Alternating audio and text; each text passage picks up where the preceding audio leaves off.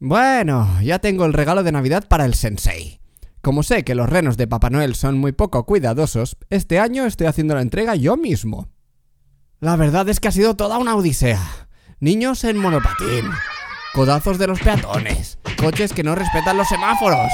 Si hasta casi me atropelló un Mira ciclista. por dónde vas, Panoli. Uf, lo importante es que lo he conseguido. He llegado un poco tarde, pero con el regalo intacto. Sensei, soy Carlos. Hola, Carlos. ¿Dónde estabas? El sensei ha abierto todos sus regalos. Yo le he regalado un jarrón de la dinastía Ring que le ha encantado. Dice que tiene antepasados que vienen de ahí. ¿Tú qué le has traído? A ver. No, Dame. quita. no. Has llegado al templo del sensei del cantante. El podcast para cantantes y profesionales de la voz de Vox Vocal Studio. Potencia. Resistencia, Notas agudas. notas graves, Control. equilibrio vocal. Soy Esther Justel. Yo soy Carlos Campaña. Si quieres saber más sobre la voz, visita nuestro blog en vtvs.es barra blog. Está claro que las consonantes son una parte muy importante del lenguaje, pero en el canto a veces reciben más importancia de la que deben. Son fuente tanto de soluciones como de problemas, y como rara vez se puede encontrar información sobre ellas, he preparado este episodio para que las conozcas un poco más íntimamente.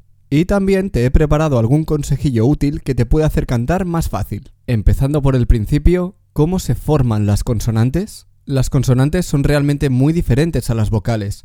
El sonido de las vocales siempre nace de la vibración de nuestras cuerdas vocales y acto seguido lo moldeamos con la laringe, la lengua y los labios. Con las consonantes es un poco diferente.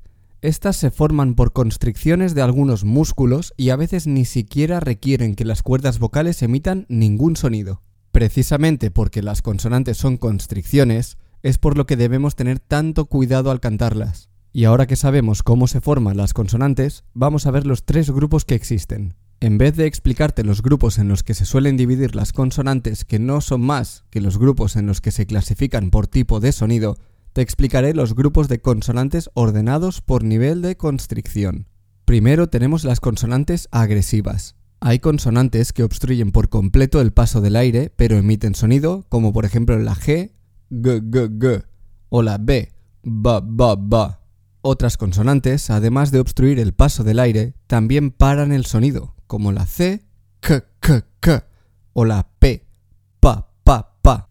Este grupo suele ser el más peligroso, pero también ayuda a superar algunos problemas de falta de potencia en la voz en algunos casos. Al requerir constricciones muy exageradas, es muy fácil abusar de ellas y llevarlas al extremo, provocando algunos problemas muy feos.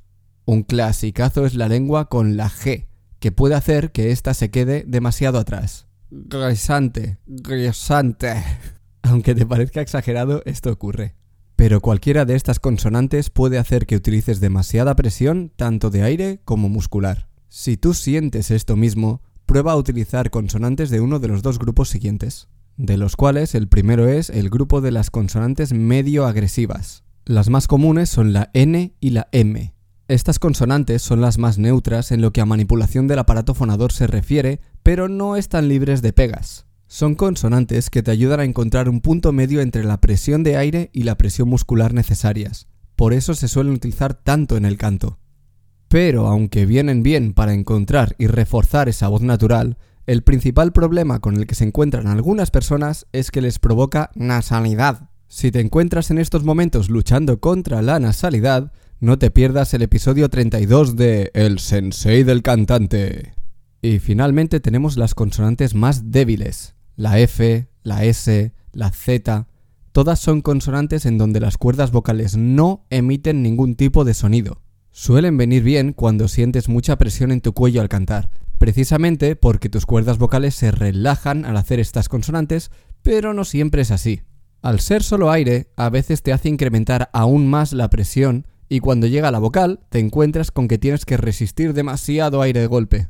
Con estos tres grupos puedes empezar a jugar con las consonantes para utilizarlas en tu beneficio. Si sientes demasiada presión, inclínate a usar más las consonantes menos agresivas, y si sientes que tu voz es muy débil, puedes optar por consonantes más agresivas. Pero ¿cuál es el problema en común que tienen todas las consonantes?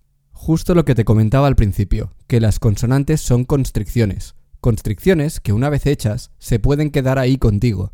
¿Y dónde no tenemos que tener constricciones? En las vocales. Por eso es tan importante relajar todo lo posible el aparato fonador durante la fonación de vocales, porque no tendrás otra oportunidad. Pero claro, aquí nos encontramos con un problema. Si las consonantes no son buenas, por decirlo de alguna forma, ¿cómo podemos evitar los desajustes que causan? Pues afortunadamente hay dos conceptos clave para esto. El primero es que no las marques tanto. En vez de decir casa, di casa. En vez de decir guijarro, di guijarro. ¿Te acuerdas de que siempre decimos que es importante mantener un volumen homogéneo y estable durante todas las notas de tu rango vocal? Aquí pasa algo muy parecido. Es importante mantener ese volumen homogéneo y estable durante todas las sílabas. Esto puede ser fácil de conseguir en algunas notas, pero no tanto en otras. Por ejemplo, te puede resultar cómodo decir fu en una nota aguda, pero al decirlo en una grave utilizas demasiado aire. El truco está en hablarlo más, sin marcar tanto la consonante. Fu, fu, fu. En vez de fu, fu, fu. Y el segundo concepto clave es no pronunciarlas durante tanto tiempo. Sabemos que lo importante son las vocales y que nos tenemos que alejar de los problemas de las consonantes, ¿no? Pues restemos importancia al asunto. En vez de decir guijarro, di guijarro. Todo muy fluido, restándole importancia a las consonantes. Para esto te puede venir bien cantar pensando en que no estás utilizando consonantes, solo vocales. Tienes que buscar el mínimo contacto para hacer esa consonante y en cuanto la hayas hecho, dejarla ir para buscar la vocal. Al fin y al cabo, lo que estás haciendo es cantar con vocales y obstruyéndolas con las consonantes, así que cuanto menos obstruyas, más fluido te saldrá. Y por último, te voy a dar algunos trucos para cuando las consonantes se ponen cabezotas, porque créeme, se ponen cabezotas. Como siempre, por mucha teoría que sepas, al final tu cuerpo hace lo que le da la gana. El otro día estaba en clase con un alumno al que las T's inglesas le estaban descolocando su voz por completo. Palabras como spirit, to, it. Después de intentar suavizarlas un poco sin éxito, lo que hicimos fue directamente cambiarlas por R, como en cara. Así que la pronunciación cambiaba a spirit, it, to.